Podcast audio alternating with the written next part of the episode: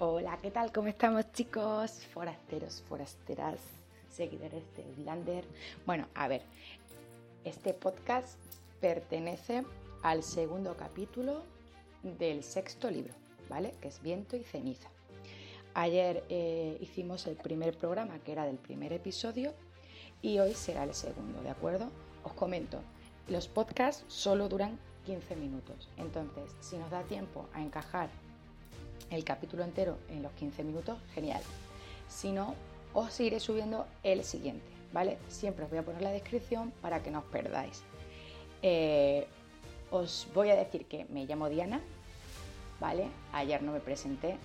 Bueno, eh, todo pasa porque como era el primer programa que hacía y tampoco mm, estaba yo muy allá y no entendía muy bien todavía el programa, pues se me pasó completamente. ¿Vale?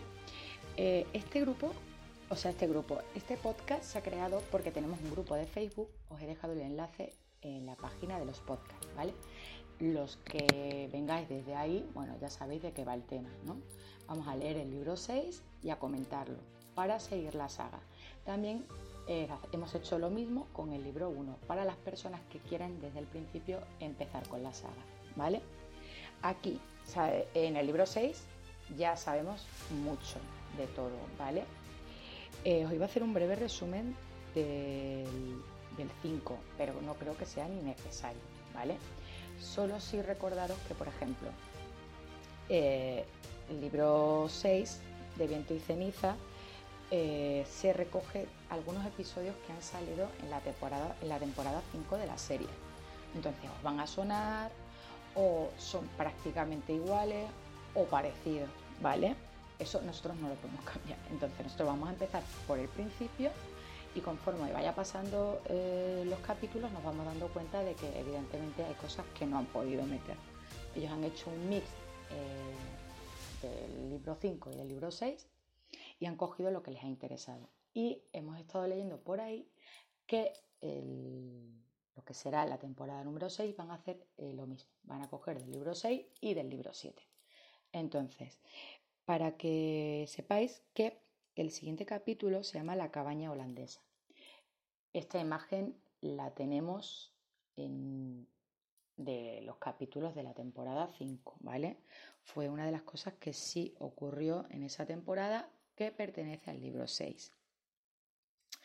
Eh, bueno, como siempre digo, por favor, no, eh, podemos comparar la serie y los libros eh, determinadas veces, ¿no? Porque, como os digo, cambian cosas o, a veces sí que las hacen muy parecidas, pero los libros son los libros y la serie es la serie. Lo digo porque habrá detalles que no aparezcan en el libro, y cosas que hayan cambiado que os parezcan geniales en la serie, que os falten en el libro o que haya cosas geniales en el libro y os falten en la serie. Esto pasa con todas las series, no solamente con la de Outlander, ¿vale? Bueno, eh, como ya os digo, iba a intentar hacer un pequeño resumen de la temporada, pero bueno, ya sabemos cómo nos quedamos en el, último episodio, ¿no? Quiero que sepáis que eso sale en este libro. Forma parte del libro 6, ¿vale? Que es el rapto de Claire y la violación en grupo. Bueno, no me enrollo mucho más porque como tenemos 15 minutos, no quiero enrollarme mucho para que no tengáis que cambiar muchos de podcast, ¿vale? Entonces, vamos a comenzar, ¿vale? La cabaña holandesa. Marzo de 1773. Nadie sabía que había una cabaña allí, hasta que Kenny Lindsay vio las llamas cuando subía por el barranco. No la habría visto, dijo, tal vez por sexta vez. Si no hubiera sido porque estaba oscureciendo. Si hubiera sido el día de día, nunca me habría dado cuenta de que estaba allí. Nunca. Se pasó una mano temblorosa por la cara, incapaz de apartar la vista de la fila de cadáveres que yacía en el borde del bosque. ¿Fueron los salvajes Macduff? No les han arrancado la cabellera, pero es posible que. No. Jamie volvió a posar con suavidad el pañuelo manchado de hollín sobre la cara azulada y de ojos abiertos de una niña pequeña. Ninguno de ellos está herido. Seguramente te diste cuenta de ello cuando los sacaste de allí, ¿verdad? Lindsay negó con la cabeza con los ojos cerrados y se estremeció. Eran las últimas horas de la tarde de un día fresco de primavera, pero todos los hombres estaban sudando. No miré, dijo simplemente. Mis propias manos estaban como el hielo, entumecidas e insensibles como la piel gomosa de la mujer sin vida que estaba examinando. Llevaban muertos más de un día. El rigor mortis ya había pasado, dejándolos flácidos y helados, pero el tiempo frío de la primavera en la montaña los había protegido por el momento de las humillaciones más brutales de la putrefacción. Traté de que mi respiración no fuera muy profunda. El aire traía el olor amargo de algo quemado. Cada tanto se elevaban volutas de humo de las ruinas calcinadas de la diminuta cabaña. Vi de reojo que Roger pateaba un tronco cercano, luego se agachaba y levantaba algo del suelo. Kenny había llamado a nuestra puerta bastante antes del amanecer. Habíamos acudido a toda prisa, incluso sabiendo que ya era demasiado tarde para prestarles ayuda. También habían venido algunos de los arrendatarios de las granjas del Cerro Fraser. Evan, el hermano de Kenny, estaba junto a Fergus y Ronnie Sinclair, en un pequeño grupo bajo los árboles, hablando en gaélico y en voz baja. ¿Sabes qué les ha ocurrido, Sassenat? Jamie, con gesto de preocupación, se agachó a mi lado. Me refiero a los que están debajo de los árboles. Ya me he dado cuenta de que fue lo que mató a esta pobre mujer. El viento agitó las largas faldas de la mujer y las levantó, dejando al descubierto unos pies largos, delgados, descalzos con zuecos de cuero. A los costados yacían un par de manos también largas. Había sido alta, aunque no tan alta como Briana, pensé, y busqué automáticamente el pelo brillante de mi hija, que se balanceaba entre las ramas del otro extremo del claro. Yo había levantado el delantal de la mujer para cubrir la cabeza y la parte superior del cuerpo. Tenía las manos rojas con los nudillos endurecidos por el trabajo y callos en las palmas, pero por la firmeza de los muslos y la delgadez de su cuerpo deduje que no tendría más de treinta años, probablemente mucho menos. Era difícil de decir, si había sido bonita. No creo que muriera a causa del fuego, dije. Mira las piernas, y los pies están intactos. Debió de caer sobre la chimenea. Su pelo ardió y el fuego prendió los hombros de su vestido. Luego las llamas se extendieron por toda la casa. Sí, tiene sentido. Pero ¿qué fue lo que los mató, Sasena? Los otros están algo chamuscados, aunque ninguno tan quemado como ella. Debieron de morir antes de que la cabaña se incendiase, puesto que ninguno intentó escapar. ¿Alguna enfermedad mortal, tal vez? No lo creo. Déjame volver a examinar a los demás. Caminé lentamente hacia la hilera de cuerpos inmóviles con los rostros cubiertos por la tela, y me agaché sobre cada uno de ellos para volver a mirar debajo de sus improvisadas mortajas. En esos tiempos había bastantes enfermedades que podían matar rápidamente, sin antibióticos disponibles y sin ninguna forma de administrar líquido, salvo por la boca o el recto. Una simple diarrea podría matar en 24 horas. A menudo veía casos así, como para reconocerlos fácilmente, como le sucede a cualquier médico, y yo llevaba más de veinte años en el oficio. Cada tanto encontraba casos en ese siglo con los que jamás me había topado con el mío, como enfermedades parasitarias particularmente horribles, transmitidas desde los trópicos con el comercio de esclavos, pero estaba segura de que no era ningún parásito lo que había acabado con la vida de aquellas pobres almas, ni tampoco ninguna enfermedad que yo conociera dejaba aquellas señales en sus víctimas.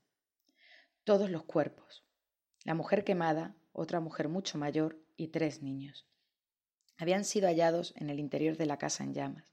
Kenis los había sacado justo antes de que el tejado se hundiera y luego había cabalgado en busca de ayuda. Al parecer, todos estaban muertos antes de que el fuego empezara. Todos muertos, prácticamente al mismo tiempo.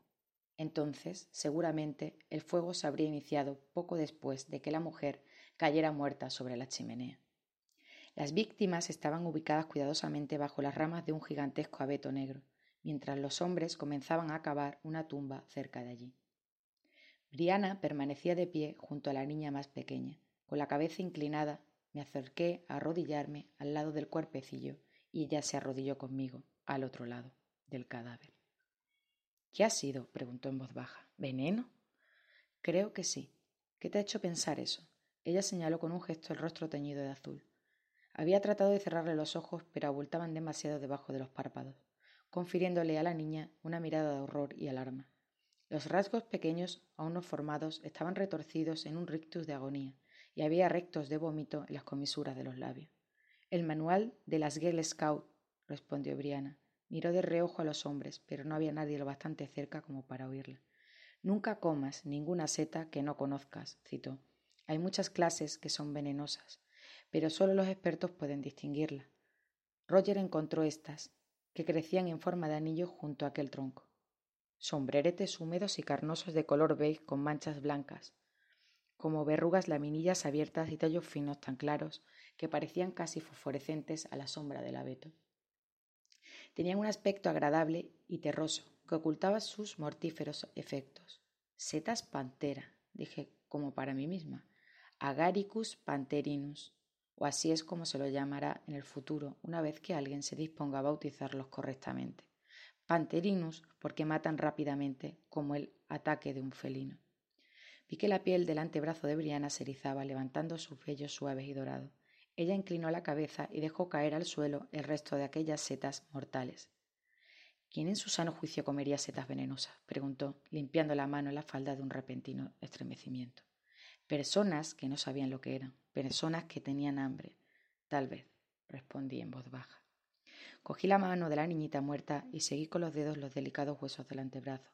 El pequeño vientre mostraba señales de hinchazón, aunque no podía decir si se debía a la desnutrición o se produjeron post-mortem, pero la clavícula era afilada como la hoja de una hoz. Todos los cuerpos eran delgados, aunque no llegaban a ser escuálidos. Levanté la mirada hacia la sombra azulada y oscura de la ladera que estaba encima de la cabaña. Todavía no había llegado la temporada de recolección, pero había comida en abundancia en el bosque para aquellos que podían reconocerla. Jamie se acercó y se arrodilló a mi lado, posando suavemente una mano grande en mi espalda. A pesar del frío que hacía, un chorro de sudor le corría por el cuello y su tupido pelo ceniciento se había oscurecido a la altura de la sien.